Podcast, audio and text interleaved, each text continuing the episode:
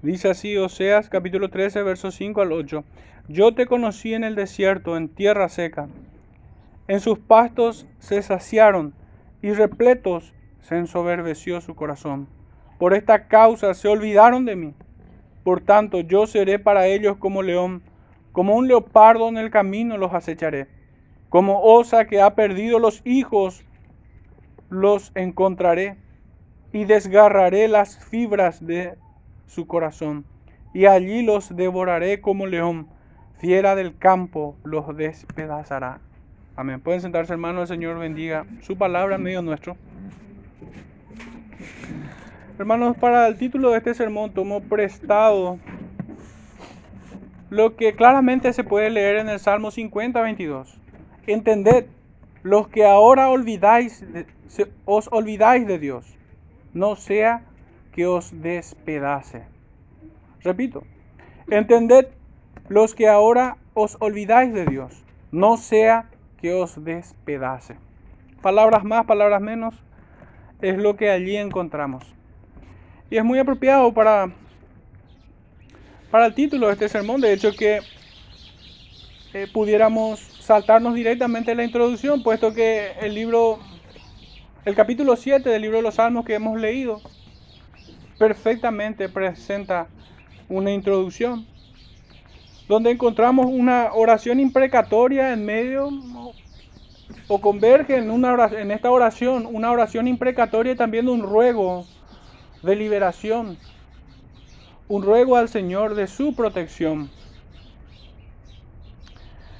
Leíamos en el verso 6, levántate, oh Jehová, en tu ira y álzate en contra de la furia de mis angustiadores y despierta en favor mío el juicio que mandaste. Fenezca, verso 9, fenezca ahora la maldad de los inicuos, más establece tú al justo, porque el Dios justo prueba la mente y el corazón. Verso 12, si no se arrepiente, él afilará su espada, armado tiene ya su arco y lo ha preparado. Asimismo ha preparado armas de muerte y ha labrado saetas ardientes. He, aquí, el impío concibió maldad, se preñó de iniquidad y Dios y dio a luz engaño. Pero hermanos, había preparado la cita que encontramos en el libro de Levítico. ¿Pudieran acompañarme hasta allí a modo de introducir este tema?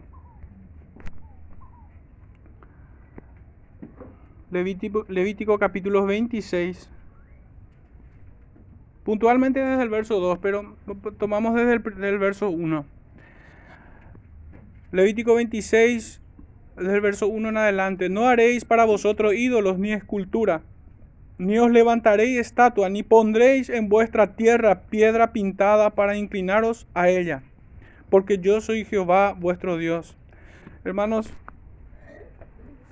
las dos o la religión más grande las religiones en general, pudiéramos decir, porque de alguna manera son todos primos hermanos, las falsas religiones. Pero todas podemos decir que copian de los vicios de Roma, de la apóstata Roma, de, de esta iglesia que se encuentra en el Vaticano, o que desde allí mana todas sus herejías. Porque el profeta ataca directamente, Moisés como profeta ataca directamente a, a toda su idolatría estatuas, piedras pintadas. No pueden tenerla. Desde el verso 2 sigue diciendo, guardad mis días de reposo y tened en reverencia mi santuario, yo Jehová. Y aquí el resto de la iglesia evangélica queda completamente reprobada. En estos dos versículos encierra toda la hipocresía de las religiones en general. Verso 3, si anduviereis en mis decretos y guardareis mis mandamientos y los pusieseis por obra, yo daré vuestra lluvia en su tiempo y la tierra rendirá sus productos y el árbol del campo dará su fruto. Vuestra trilla alcanzará la, a la vendimia y la vendimia alcanzará a la cementera y comeréis vuestro pan hasta saciaros y habitaréis seguros en vuestra tierra. Y yo daré paz en la tierra y dormiréis y no habrá quien os espante y haré quitar de vuestra tierra las malas bestias y la espada no pasará por vuestro país, y perseguiréis a vuestros enemigos, y caerán a espada delante de vosotros. Cinco de vosotros perseguirán a ciento, y ciento de vosotros perseguirán a diez mil, y vuestros enemigos caerán a filo de espada delante de nosotros. porque yo me volveré a vosotros y os haré crecer y los multiplicaré y afirmaré mi pacto con vosotros. Comeréis lo añejo de mucho tiempo y pondréis fuera lo añejo para guardar lo nuevo. Y pondré mi morada en medio de vosotros y mi alma no os abominará y andará andaré entre vosotros y seré vuestro Dios y vosotros seréis mi pueblo. Hermanos, todas estas promesas están unidas a un condicionante. si guardareis mi ley, si anduviereis en mis decretos. En palabras del profeta Jeremías, si caminan por las sendas antiguas. Esto es lo que dice acá. Muchos hombres vanamente hacen la pregunta como acusando a Dios de que si Él existe, ¿por qué hay hambre? ¿Por qué hay muerte? ¿Por qué no hay paz? ¿Por qué hay guerra? ¿Por qué desde, desde el Edén escuchamos guerra, pleitos, matanza, al punto que Caín fue el primer homicida que encontramos en las escrituras? Que toma la mano de su hermano. Mejor dicho, toma la sangre de su hermano en sus propias manos. Hermanos, porque el hombre se ha apartado de sus estatutos, de su ley. Y la consecuencia de esto es maldición. No solo que el Señor les quitará todo el bien, que proviene de Él, sino que caerá mal sobre sus cabezas. Seguimos leyendo. De hecho, que el mayor bien les es quitado la presencia de Dios mismo en medio de su pueblo. Eso lo ha perdido el hombre. Verso 13 dice, yo Jehová vuestro Dios, que os saqué de la tierra de Egipto, para que, para que no fueseis sus siervos, y rompí las coyundas de vuestro yugo, y os he hecho andar con el rostro erguido. Pero si no me oyereis, ni hiciereis todos estos mis mandamientos, por segunda vez vuelva a, a traer este condicionante. Y si desdeñareis mis decretos y vuestra alma menospreciare mis estatutos, no ejecutando todos mis mandamientos, e invalidando mi pacto, yo también haré con vosotros esto. Enviaré sobre vosotros terror, extenuación y calentura, que consuman los ojos y atormenten el alma, y sembraréis en vano vuestra semilla, porque vuestros enemigos la comerán. Pondré mi rostro contra vosotros y seréis heridos delante de vuestros enemigos, y los que os aborrecen se enseñorearán de vosotros, y huiréis sin que haya quien os persiga. Y si aún con estas cosas no me oyereis, yo volveré a castigaros siete veces más por vuestros pecados, y quebrantaré la soberbia de vuestro orgullo, y haré vuestro cielo como hierro y vuestra tierra como bronce. Qué tremendo, hermanos. Acá ya no solamente eh, el Señor advierte de que todas sus bendiciones se les serían retiradas, sino que aumentan el castigo que van a recibir estos perversos. Pero hermanos, yo no quisiera dejar de quitar acá un principio muy importante que incluso es aplicable para los padres con sus hijos. Hermanos, yo suelo aconsejar a, los padres, y de hecho ha sido mi propia experiencia, de que cuando tenemos nosotros un hijo rebelde, ¿qué hay que hacer? Lo que leemos aquí, lo que vemos que hizo el padre para con su Israel apóstata, quebrar su orgullo. Leíamos nosotros En el verso 19, y quebrantaré la soberbia de vuestro orgullo, y haré vuestro cielo como hierro y vuestra tierra como bronce. Uno pudiera decir, bueno, pero acá está tratando con apóstata. Nosotros será que podemos tratar así con nuestros hijos, hermanos. El Señor está tratando con la rebeldía de un pueblo. Está aplicando el antídoto a la enfermedad. Nos está mostrando cómo se debe tratar con la rebeldía. No menos que eso. Verso 21 en adelante dice, si anduviereis conmigo en oposición y no me quisiereis oír, yo añadiré sobre vosotros siete veces más plagas según vuestros pecados. Enviaré también contra vosotros bestias, fieras, que os arrebaten vuestros hijos y destruyan vuestro ganado, y os reduzcan en número, y vuestros caminos sean desiertos. Y si con estas cosas no fuereis corregidos, pareciera ser que describe a un impenitente. Y si con estas cosas no fuereis corregidos, sino que anduviereis conmigo en oposición, yo también procederé en contra de vosotros y, os heriré aún siete veces por vuestros pecados. Traeré sobre vosotros espada vengadora en vindicación del pacto. Y si buscareis refugio en vuestras ciudades, yo enviaré pestilencia entre vosotros y seréis entregados en manos del enemigo. Cuando yo os quebrante el sustento del pan, cocerán diez mujeres vuestro pan en un horno y os devolverán vuestro pan por peso y comeréis y no os saciaréis. Si aún con esto no me oyereis, sino que procediereis conmigo en oposición, yo procederé en contra de vosotros con ira, y os castigaré aún siete veces por vuestros pecados, y comeréis la carne de vuestros hijos, y comeréis la carne de vuestras hijas. Destruiré vuestros lugares altos y derribaré vuestras imágenes, y pondré vuestros cuerpos muertos sobre los cuerpos muertos de vuestros ídolos, y mi alma os abominará. Terrible, hermanos. Pudiéramos avanzar hasta terminar el capítulo, pero no cambia el tenor. En ningún momento nosotros vemos que el Señor trata de convenir con el rebelde y de modo que suaviza su disciplina o su castigo o negocia su justicia y su santidad. No, hermanos, el Señor no hace esto sino que en todo lo que vemos aquí, el, tenor de las palabras de nuestro Señor es, haz esto y vivirás. Arrepiéntete o morirás. Vemos que el Señor iba incrementando, incrementando en su castigo. Y aquí encontramos un principio también para la disciplina para con nuestros hijos. Si persisten en su rebeldía, no debe ser el mismo castigo. El antídoto es insuficiente. La dosis debe de aumentar hasta llegar al punto de que el Señor abominará a estos hombres. Si persistentemente se mantienen en su impenitencia. El Señor no negocia. No negocia su santidad. No negocia su justicia. Y leíamos en el Salmo, hermanos, que el salmista le alaba al Señor por su justicia.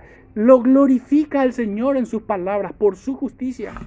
Cóbrate venganza, Señor, de todos mis angustiadores, de todos aquellos que aborrecen tu ley. Ese es el Espíritu de Dios que hizo hablar al salmista, hermanos. Ayer estábamos compartiendo ya como aplicaciones de, de capítulo 10, párrafo 4 de nuestra confesión acerca del llamamiento eficaz, sobre cómo nosotros debíamos de encarar a las personas. Nosotros no, debemos encarar a las personas para predicarle el Evangelio utilizando eufemismos. En vez de llamarle pecador, en vez de llamarle a alguien que está muerto, le llamamos enfermo. En vez de llamarle como un impenitente, un incrédulo, le llamamos con Dios te ama demasiado. Esa es una forma tramposa.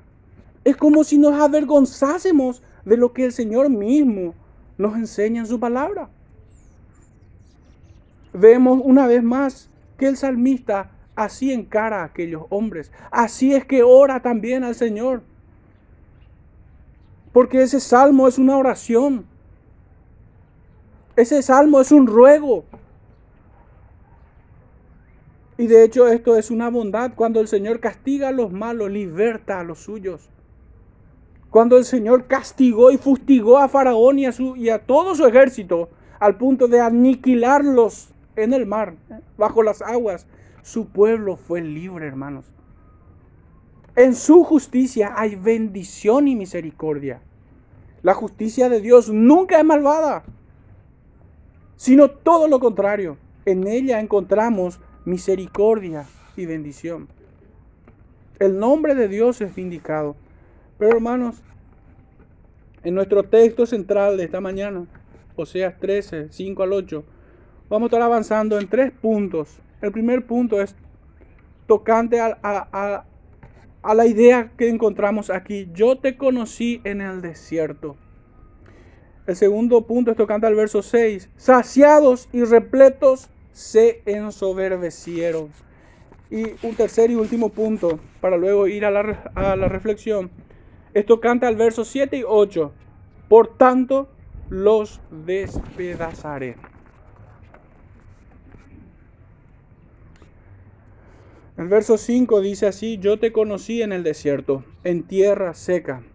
En la sección anterior, en, los versos anteriores que hemos leído, verso 1 al 4 del mismo capítulo, el profeta inquiría en la memoria de aquel pueblo endurecido, en su antigua humillación, cuando estaban bajo esclavitud, en servidumbre, y les recordó en ello que Jehová se mostró para con todo ese pueblo como un libertador. Se había mostrado como su salvador, como el redentor de ese pueblo a quienes libró de tan terrible condición. Por ello les dice, no conocerás pues otro fuera de mí, ni otro Salvador sino a mí. Esto encontramos en el verso 4. En este verso 5, el profeta sigue insistiendo en hacerles recordar con aquello que prosiguió a su liberación. ¿Cómo continuó la historia de Israel, hermanos, después de que el Señor los había libertado con mano fuerte y brazo extendido? ¿Cómo continuó? Jehová Dios los había mostrado, se había mostrado para con ellos con un amor paternal, con un amor paternal, como un padre amoroso y compasivo. Pues en medio de un ambiente sumamente hostil, el desierto, tierra seca, donde solo abundaba escorpiones, serpientes y bestias hambrientas que vagaban en busca de una presa. Estos estaban en un escenario completamente falto de provisión y lugar de reposo. No había dónde apoyar el pie sin ser presa de alguna alimaña. Sin embargo, Dios se había mostrado para con ellos como un Padre amoroso y compasivo. No les hizo faltar el alimento. No les faltó comida, no les faltó agua, no les faltó protección, pues el Señor había mandado delante de ellos. El Señor caminaba delante de ellos como poderoso gigante, en figuras de una columna de humo, de humo, de nube y una columna de fuego. Así nos narran las escrituras. Jehová nunca les hizo faltar entonces nada. Fue además un escudo protector contra todos los enemigos que encontraban a su paso. El Señor peleaba por ellos. Y aún le hacía sentir el terror nada más de que el Dios verdadero caminaba con ellos y los pueblos se aterrorizaban y tenían miedo de Israel. No por lo que eran ellos, sino por quien iba con ellos. Ellos creen en aquel Dios que destruyó a Faraón. Así pensaban esos pueblos. Así como en su liberación, recordemos lo que Dios había hecho, la, había enviado las plagas, las diez plagas, había dividido el mar y había destruido por completo al ejército faraón, de Faraón. Sus portentosas obras no cesaron en el cuidado paternal de Dios después de haber salido de Egipto. Hasta aquí el Señor se había mostrado para con ellos y había obrado de manera impresionante. Como nunca un hombre pudiera volver a ver esos eventos. Y de hecho así lo es. Había enviado las diez plagas. Había destruido a Faraón. Había hecho caminos donde no lo hay dividió el mar y cruzaron con, en seco.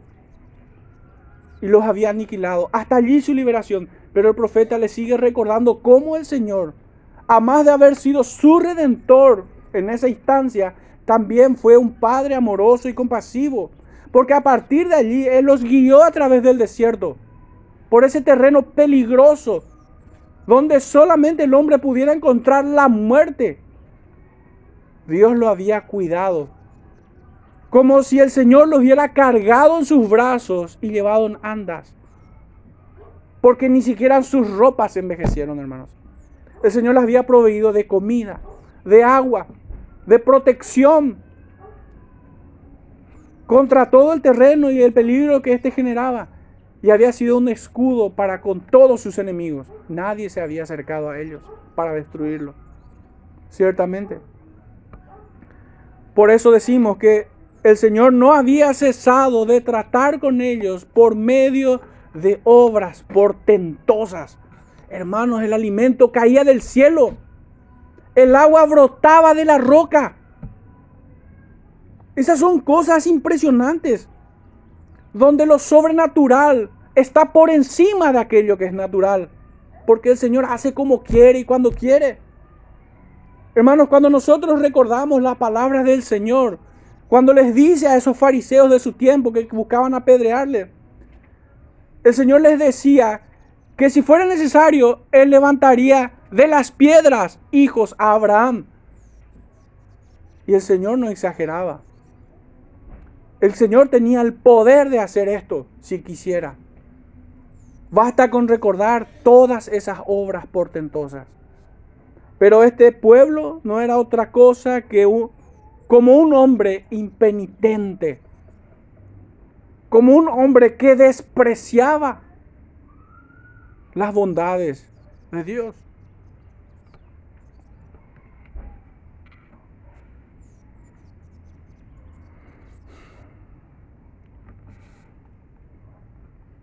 Hermanos, Jehová Dios había sacado a su pueblo Israel como el buen pastor saca a las ovejas del redil.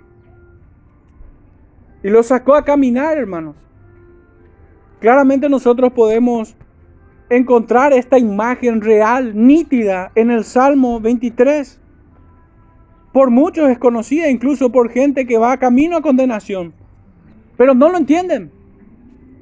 Aquella Israel no supo ver este cuidado que vemos en el Salmo 23.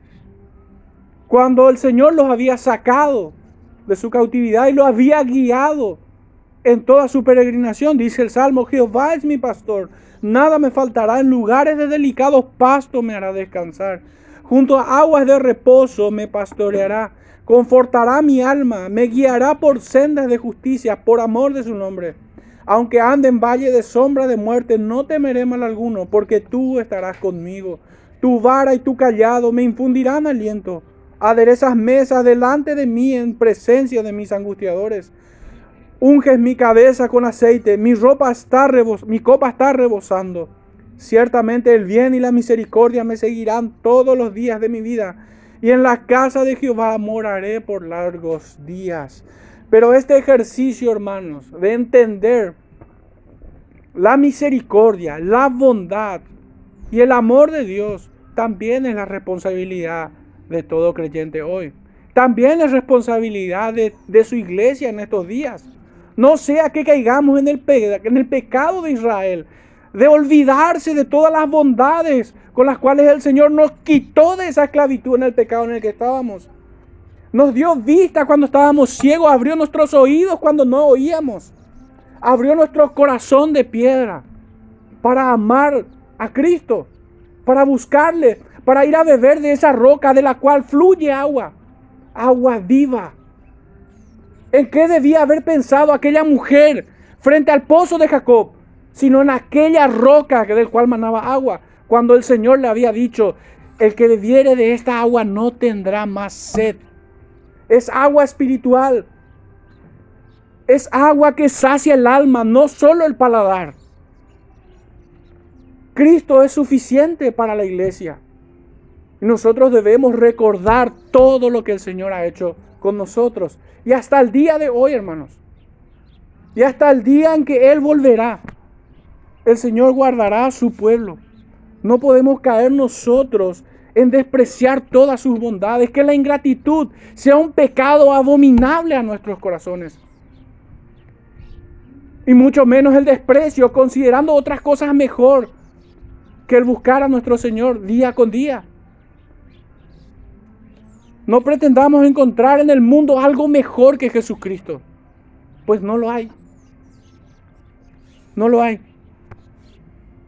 El profeta Naún en el capítulo 1, verso 7 dice, Jehová es bueno, fortaleza en el día de la angustia y conoce a los que en él confía. Hermano, ¿por qué muchos cristianos se, se angustian en demasía y caen en depresión? Porque olvidan lo que Dios ha hecho en su vida. Job, después de haberlo perdido todo, clamó a gran voz, yo sé que mi redentor vive Pablo dijo, prosigo la meta, al supremo llamamiento.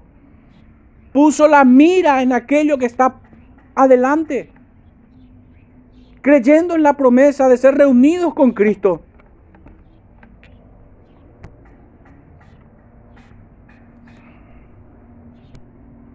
Primera de Corintios 8:3 dice así, pero si alguno ama a Dios, es conocido por él. ¿Cuántos se alegran por esta verdad? ¿Cuántos se alegran de que Dios sepa tu nombre, hermanos? Y te haya llamado en su tiempo, en el tiempo que Él lo ha escogido. ¿Cuánto te alegrarás el día en que Él te diga, entra en el gozo de tu Señor? Gálatas capítulo 4, verso 9 dice, más ahora conociendo a Dios, o más bien siendo conocidos por Dios, ¿Cómo es que os volvéis de nuevo a, los débiles y pobres rudimentos a los cuales os queréis volver a esclavizar? Israel, ¿no te diste cuenta que Dios era contigo? Y ahora quieres volver a Egipto. ¿Por qué la iglesia querría volver a la esclavitud del pecado? ¿Por qué el creyente querría enredarse otra vez en las obras infructuosas de las tinieblas. Hermanos, a menos que tengamos el mismo corazón que este pueblo que desprecia a su Señor. A más de todo esto, que recibieron gratuitamente, hermanos, Dios lo soportó con mucha paciencia, porque no era un pueblo santo precisamente sino que era un pueblo pecador. De hecho, todos los pueblos los consideraban como la escoria de la humanidad. Dios los había soportado con mucha paciencia. Los había disciplinado como a hijos, los había castigado como a hijos. Como un buen padre corrige a sus hijos.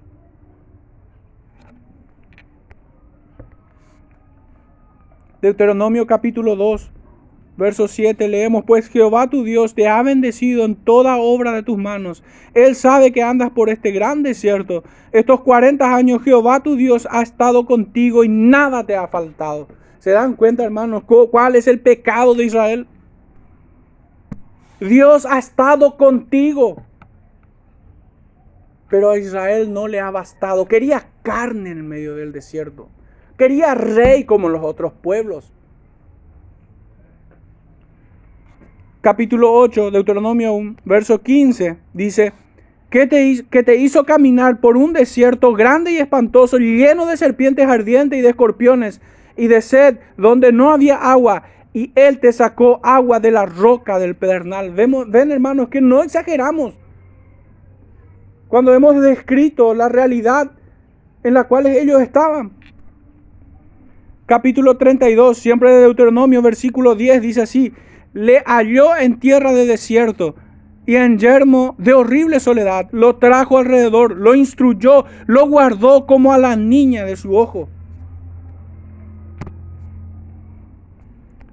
Jeremías capítulo 2, verso 2 dice, anda y clama a los oídos de Jerusalén diciendo, así dice Jehová, me he acordado de ti, de la fidelidad de tu juventud, del amor de tu desposorio, cuando andabas en pos de mí en el desierto en tierra no sembrada. Verso 6. Y no dijeron, ¿dónde está Jehová que nos hizo subir de la tierra de Egipto, que nos condujo por el desierto, por una tierra desierta y despoblada, por tierra seca y de sombra de muerte, por una tierra por la cual no pasó varón, ni, halló, ni allí habitó hombre? Hermanos, utiliza literalmente las palabras que encontramos en el Salmo 23. No hemos hecho una falsa asociación.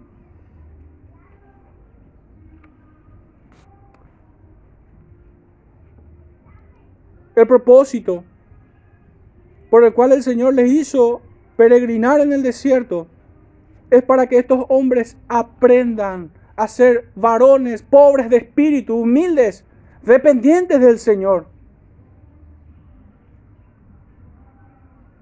Hacerlos conscientes que no pueden dar un paso fuera de su protección, que separados de Él nada podrían hacer.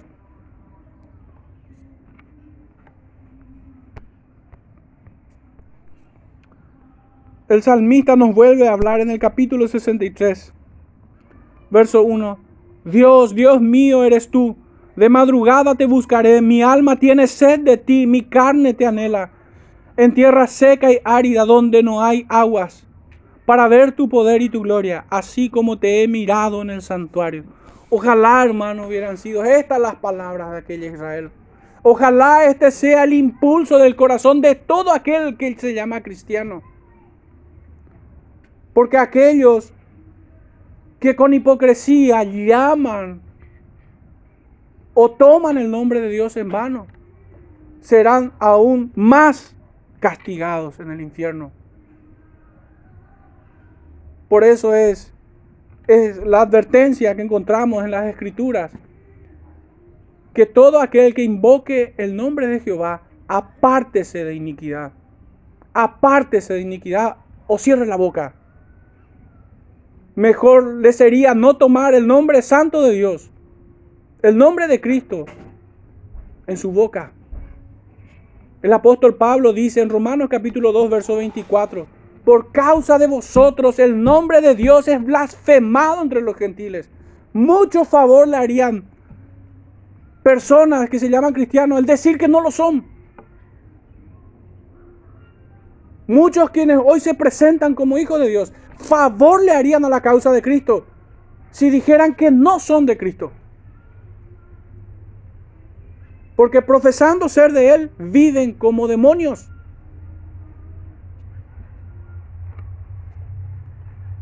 ¿O por qué piensan, hermanos, que el Señor les había dicho a aquellos fariseos de su tiempo que aún las prostitutas van delante de ustedes?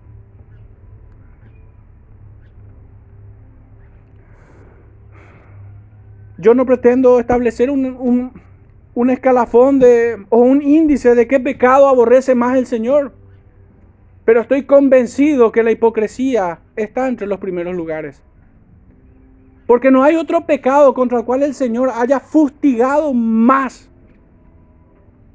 a lo largo de todos los profetas y todos los apóstoles. No hay pecado más aborrecible al menos que yo encuentro el de hacerse pasar por hijo de Dios. Nuestro segundo punto, esto canta el verso 6, saciados y repletos se ensoberdecieron. Leemos de vuelta al verso 6, en sus pastos se saciaron y repletos se ensoberdeció su corazón. Por esta causa se olvidaron de mí. Aquí encontramos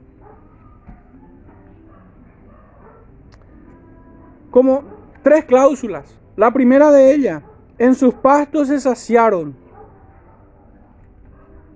Segunda cláusula, y repletos se ensoberdeció su corazón. Para finalmente cerrar toda la idea en esta tercera cláusula, por esta causa se olvidaron de mí. Hermanos, hasta aquí hemos pasado por alto el mayor bien que el Señor había hecho a este pueblo en el desierto. Y es que le había dado su bendita ley. Le había dado. De hecho que aquellos que se apartan de su ley es camino de muerte lo que persiguen. Pero aquel que anda en su ley es camino de vida por el cual anda. Y no estoy presentando un legalismo o salvación por obras, no, nada de eso. Sino que estoy hablando en el espíritu del Salmo 1 donde leemos, bienaventurado el varón que no anduvo en consejo de malos, ni estuvo en camino de pecadores, ni en silla de escarnecedores se ha sentado. Y como un contraste absoluto, sino que en la ley de Jehová está su delicia y en su ley medita de día y de noche. Será como árbol plantado junto a corrientes de agua que da su fruto en su tiempo y su hoja no cae, todo lo que hace prosperará. No así los malos que son como el tamo que arrebata el viento. Por tanto, no se levantarán los malos en el juicio, ni los pecadores en las congregaciones de los justos, porque Jehová conoce el camino de los justos, mas la senda de los malos perecerá. El profeta Jeremías también nos dice en el capítulo 31, versos 33 al 36, que el Señor pone su ley en nuestros corazones para nunca más apartarse de nosotros y hacernos bien nos damos cuenta, hermanos, que el nuevo nacimiento tiene que ver con esta obra que Dios hace, con esta capacidad con la cual dota a todos sus hijos para amar su ley y buscar andar en ella. El Señor les había dado su ley a este pueblo. Por esto digo que es el mayor bien que ellos habían recibido. Porque el alimento era sostenía su vida de manera temporal. Pero hermanos, el andar en, en sus leyes sostiene nuestra vida en la eternidad, en los méritos de nuestro Salvador sin duda alguna.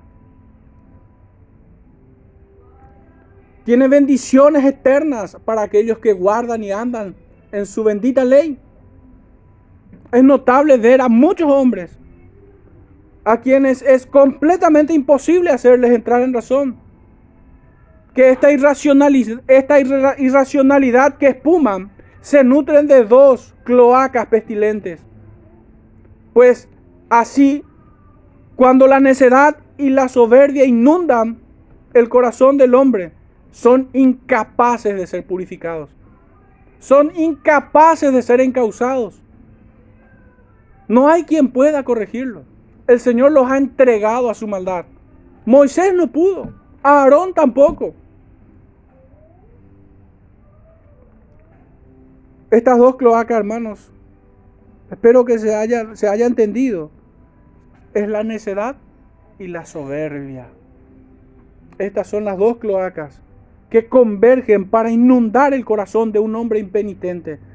De allí solamente pueden brotar hierbas amargas que no tardarán en echar raíces en sus corazones. Así aparecerá la ingratitud, la indiferencia, el desprecio y muchos pecados más. Estos son incorregibles, no se corrigen. Aunque les traste de manera áspera o de manera bondadosa, no hay quien lo haga recapacitar. El resultado de todo lo que podamos hacer por ellos está determinado por el impulso mismo que brota de sus corazones. Esta Israel no se ejercitó en humildad estando bajo el látigo de Faraón esta Israel no se corrigió estando bajo el cuidado amoroso de Jehová. Entonces le tocará estar bajo la ira infinita de un Dios todopoderoso. Por esto digo que son incorregibles estos hombres, necios y soberbios, de cuyo corazón solamente puede brotar la indiferencia, la ingratitud, el desprecio la soberbia. El texto nos dice, en sus pastos se saciaron. Pudiera parecernos un poco contradictorio las palabras del profeta, pues el escenario descrito en el verso anterior es la de un desierto, tierra seca, y sin embargo acá dice, en sus pastos se saciaron. Algunos lo entienden en el sentido en el que algunas versiones de las escrituras traducen. La nueva versión internacional traduce esta sección. Le di de comer y quedaron saciados. Aunque otros entienden que el profeta avanza en el desarrollo histórico, en su represión, esto es lo que hacia donde yo me inclino a pensar. Comenzando desde su liberación en Egipto, pasando por el por el desierto, por su peregrinación en el desierto. Y aquí llegan a Canaán. Lugar donde fluye leche y miel. Donde ellos se saciaron y repletos de bendiciones. Aunque podemos ver, sin embargo, una ausencia total de contentamiento ya en el desierto. Cuando el Señor les sacó recientemente de Egipto, pues ellos codiciaron las cebollas de Egipto. Después que el Señor les suministraba una buena ración diaria para el sustento del cuerpo y de la vida. Estos juntaron más para guardarlo para el día siguiente, cuando que el Señor le había dicho, solamente junten el maná, la ración necesaria para un día. Pero estos hombres en quienes hacían gala la ausencia absoluta del contentamiento y la presencia de la codicia más perversa, desoían la voz de Dios y juntaban más maná de lo que debían. Y se pudría aquello que sobraba. Y aún así no aprendían.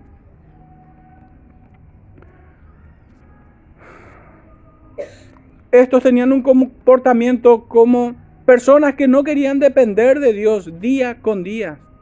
No estaban contentos con el maná, sino que lloraron a oídos de Moisés por carne. Y el Señor les dio hasta que se hastíen. Estaban infectados con el virus de la autosuficiencia. O bien tenían un concepto más alto de sí mismos del que deberían de tener. Creyendo que la provisión era algo que ellos merecían y que Dios estaba obligado a proveerles. Y aún más. Imagínense, hermanos, la cara de piedra de aquellos israelitas que siendo libertados de Egipto no se contentaban con el maná que recibían. Queremos carne. Estamos hartos del maná que cae del cielo. Cara de piedra, hermanos. Tenían estos israelitas. Deuteronomio 8, versículo 10 dice, y comerás y te saciarás y bendecirás a Jehová tu Dios por la buena tierra que te habrá dado. Cuídate de no olvidarte de Jehová tu Dios para cumplir sus mandamientos, sus decretos y sus estatutos que yo te, ordeno hoy.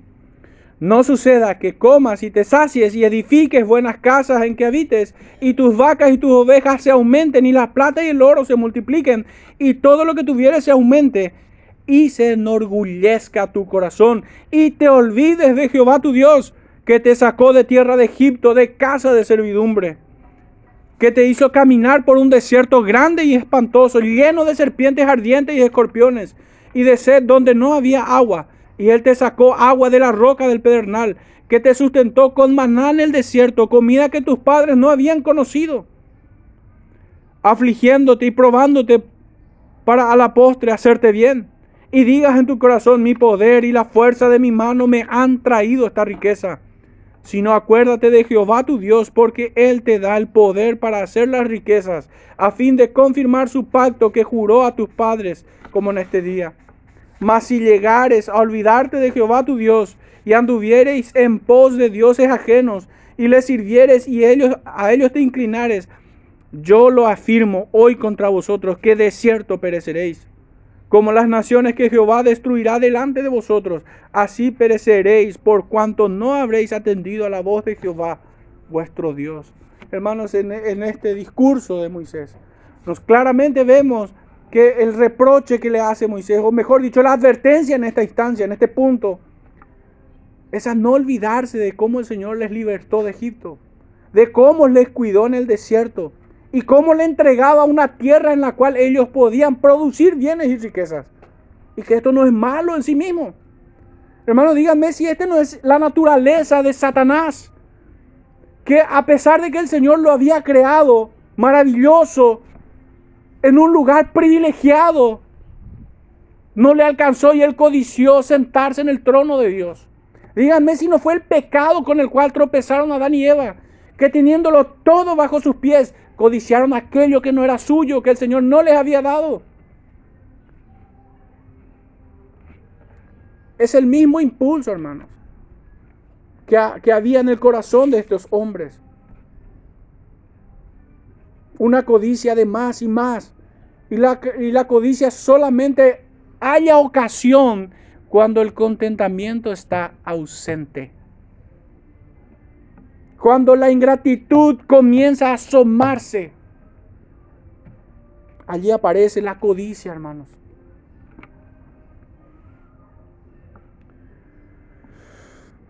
También en el capítulo 32 de este libro, verso 13 al 18 dice así, lo hizo subir sobre las alturas de la tierra y comió los frutos del campo e hizo que chupase miel de la peña y aceite del duro pedernal mantequilla de vacas y leches de ovejas, con grosura de corderos y carneros de bazán, también machos cabríos, con lo mejor del trigo y la sangre de la uva de viste vino. Pero engordó Jerusún y tiró coces, engordaste, te cubriste de grasa. Entonces abandonó al Dios que lo hizo y menospreció la roca de su salvación. Sin duda, hermanos, que el salmista cuando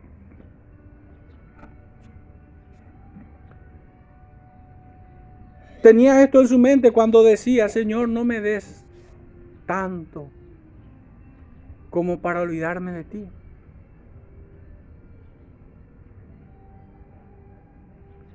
Recordemos a aquel joven rico que había salido triste después de haber hablado con el Señor. Se fue entristecido porque tenía muchos, muchos bienes, muchas riquezas. Hermanos, el Evangelio no es, no es un discurso o una apología a la pobreza, sino más bien va en contra del amor a las riquezas. Hermanos, para Abraham no fue tropiezo las riquezas. Para Job tampoco. El Señor da como quiere y a quien quiere.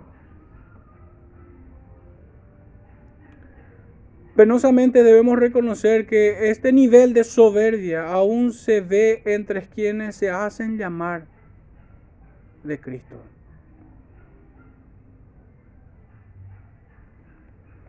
Que responden con desprecio a todas las bondades del Señor. Hermanos, la falta de contentamiento es una bofetada al rostro de Dios. Es decir, no me alcanza. Yo quiero más recibiendo el maná del cielo. Yo quiero carne. Ese es el espíritu o la imagen que se grafica en la falta de contentamiento.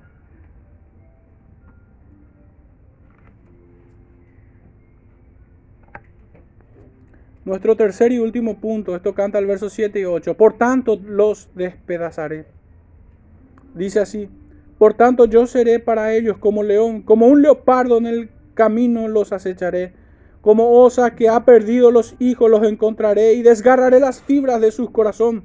Y allí los devoraré como león, fiera del campo los despedazará. Lo que Jehová hará con ellos, con todos estos hombres, sin excepción alguna, y estoy apuntando a todos los que son irreconciliables, aquellos que son impenitentes, aquellos a quienes Cristo no les alcanza, aunque se llenen la boca de él, el Señor hará con, con ellos esto. De hecho, las palabras con las cuales se expresa el, el profeta son muy terribles.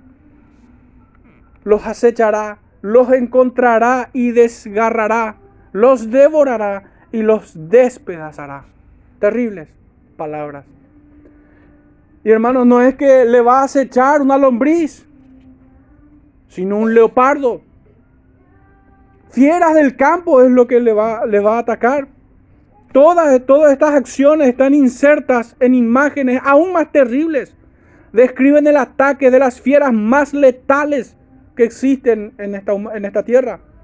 Jehová vendrá a ellos ya no como un padre amoroso y compasivo, tampoco vendrá a ellos como un buen pastor, ni mucho menos caminará delante de ellos como poderoso gigante. No vendrá a ellos como su libertador, sino que estos, en el tiempo de su paciencia, cuando lo han agotado, vendrá a ellos con, con la determinación y la fuerza de un león rugiente, de un león que ruge y hace temblar a las naciones. Esa es la imagen, esa es la idea que comunica con este animal. Hermanos, el león es uno de los animales que nunca retrocede. Que cuando se determinó atacar, no se detiene, sino hasta triturarlo en sus fauces. No es sensato tentar al león.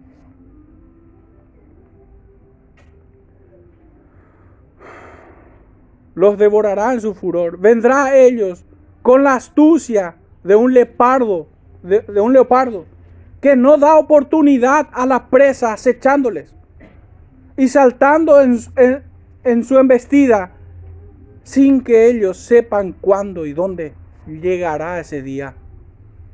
Finalmente el profeta describe el juicio divino que caerá sobre ellos con la ferocidad del ataque de una osa enfurecida, que perdió a sus cachorros, destrozando todo a su paso. No quedará rastros de lo que hollarán sus pies. Estas tres figuras, hermanos, del león, del leopardo y del oso o de la osa, son terribles imágenes que describen el juicio eterno de Dios.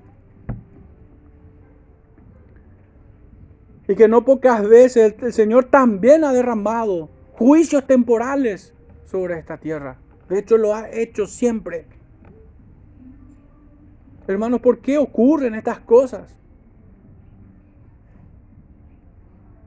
¿Por qué hay genocidios en la historia de la humanidad? ¿Por qué hay crímenes de lesa humanidad? ¿Por qué hay tanto desprecio por la vida? ¿Por qué hay tanta insensibilidad con aquellos que menos tienen o que mueren de hambre? Hermano, existe un evento en la historia de la humanidad, dentro del periodismo internacional, pudiéramos decir, donde un periodista fue al África y sacó la foto a un niño que estaba en cuclillas, ya dispuesto a morir y un cuervo caminaba alrededor de él. Este hombre le sacó una foto y ganó el premio Pulitzer, obviamente, con, con su trabajo periodístico. Pero hermanos, eso muestra la insensibilidad del hombre. ¿Cómo pudo sacar fotos sin estar sollozante?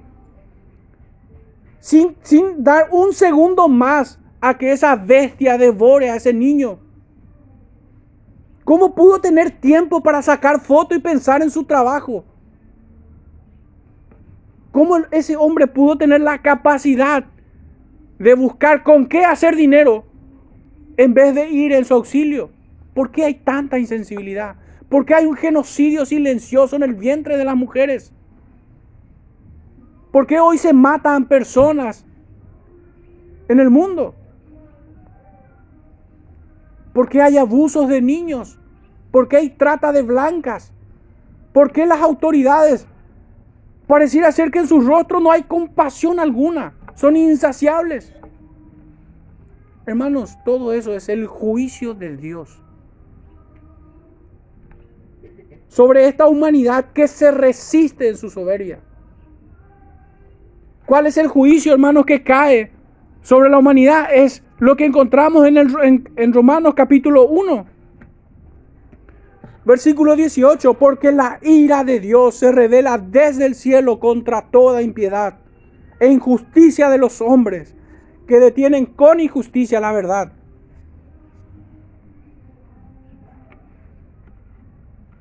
Pues habiendo conocido a Dios, no le glorificaron como a Dios ni le dieron gracias, sino que se envanecieron en sus razonamientos y su necio corazón fue entenebrecido. Hermanos, todos estos males no es porque Dios es malo. No es como alguien en las redes sociales el día de ayer me dijo que se le ha salido de control al Señor todo esto. No. Por el contrario, es el juicio de Dios. sobre una, humanidad, humanidad perversa que conociendo a Dios no le glorificaron ni le dieron gracias. Hermanos, pero me temo que esta clase de pecado, por más atroz que parezca, me refiero al no darle gloria al Señor,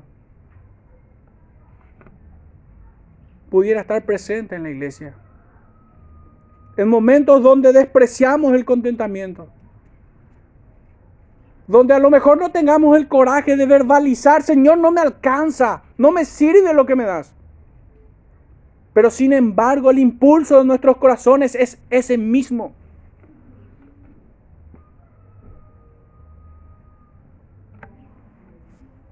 Estamos contentos con lo que el Señor nos prospera, con lo que el Señor nos da, con lo que el Señor nos quita. Recordemos, hermanos, que el propósito de Dios para con este pueblo, al hacerle peregrinar, es la de haberle ejercitado en humildad. No despreciemos la disciplina. No despreciemos su castigo. Peor sería ser castigado y no darnos cuenta no haber sido apercibidos y pensar de que es fruto de la casualidad. Y no es la ira de Dios, no es el castigo, no es el furor de Jehová lo que me está abrazando.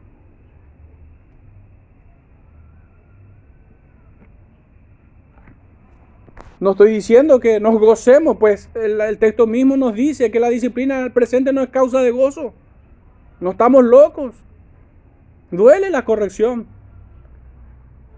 pero sin embargo traerá frutos apacibles de justicia. Finalmente, entrando hermanos ya en una reflexión, ¿de qué manera Cristo habla hoy a la iglesia? A través de su palabra. Hagámoslo más personal.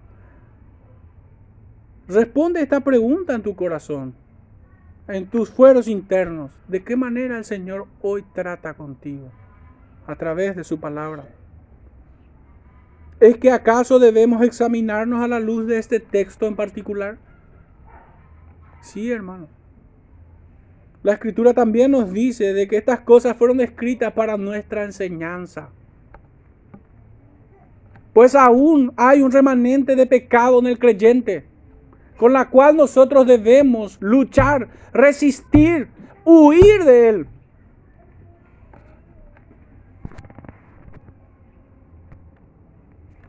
Hay muchas rodillas paralizadas en el cristianismo, las cuales se deben enderezar.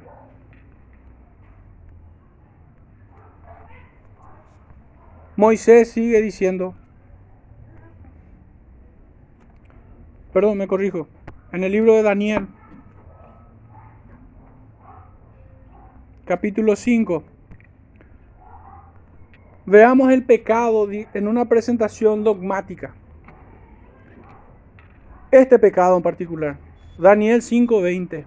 Mas cuando su corazón se ensoberbeció y su espíritu se endureció en su orgullo, fue depuesto del trono de su reino y despojado de su gloria. Hermanos, este pecado está en el corazón. El orgullo será finalmente desterrado de nuestro ser el día en que estemos delante de Cristo. Antes no. El que, el que pensara que no tiene que lidiar con este pecado de orgullo es un tonto. Tiene un enemigo dentro y no lo sabe.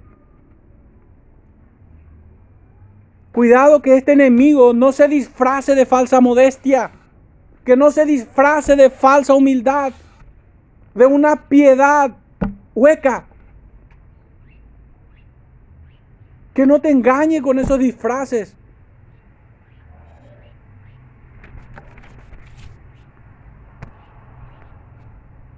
Hermanos, aún el rey David, varón conforme al corazón de Dios, halló este pecado en su corazón.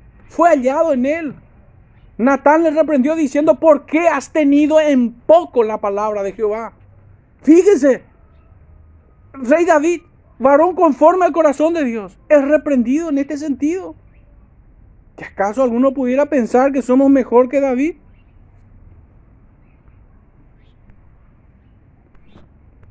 Salmo 17, 10 dice,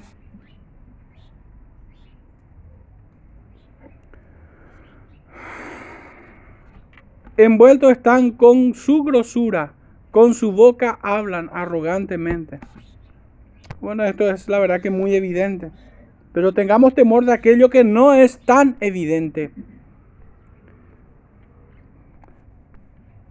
El profeta Ezequiel capítulo 16, verso 49 dice, He aquí que esta, esta fue la maldad de Sodoma, tu hermana, soberbia Saciedad de pan y abundancia de ociosidad tuvieron ella y sus hijas.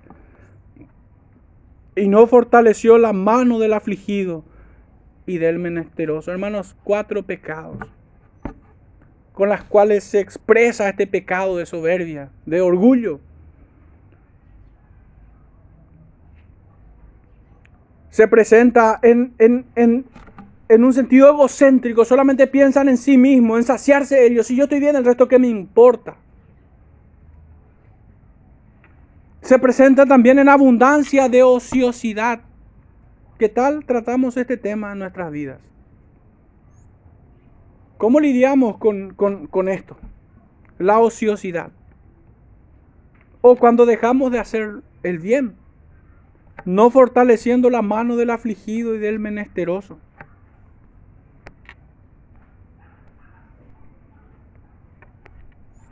Lucas 6, 25 dice, hay de vosotros los que ahora estáis saciados, porque tendréis hambre. Hay de vosotros los que ahora reís, porque lamentaréis y lloraréis dice el Señor. Y hemos de recordar fácilmente cómo Juan reprende a aquella iglesia en el capítulo 3, verso 17. Porque tú dices, yo soy rico y me he enriquecido y de ninguna cosa tengo necesidad. Y no sabes que tú eres un desventurado, miserable, pobre, ciego y desnudo.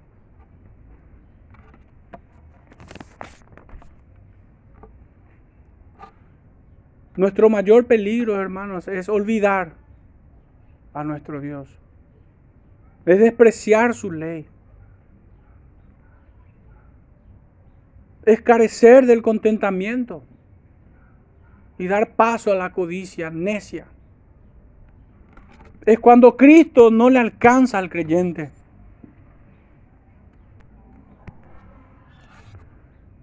Por tanto, guárdate y guarda tu alma con diligencia para que no te olvides de las cosas que tus ojos han visto, ni se aparten de tu corazón todos los días de tu vida. Antes bien, las enseñarás a tus hijos y a los hijos de tus hijos, dice Moisés en Deuteronomio 4, verso 9. Por tanto, dice, guarda, guárdate y guarda tu alma con diligencia contra todas estas acechanzas.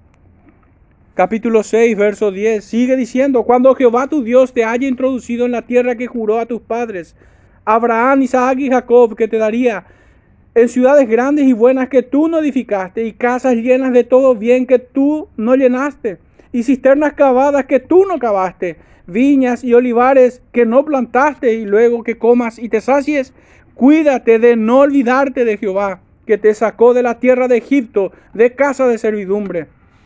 A Jehová tu Dios temerás y a Él solo servirás y por su nombre jurarás. Muchas citas más, hermanos, pero creo que estas últimas encierran perfectamente en donde nosotros debemos reflexionar. Nos presentan las palabras adecuadas con las cuales debemos rogar al Señor.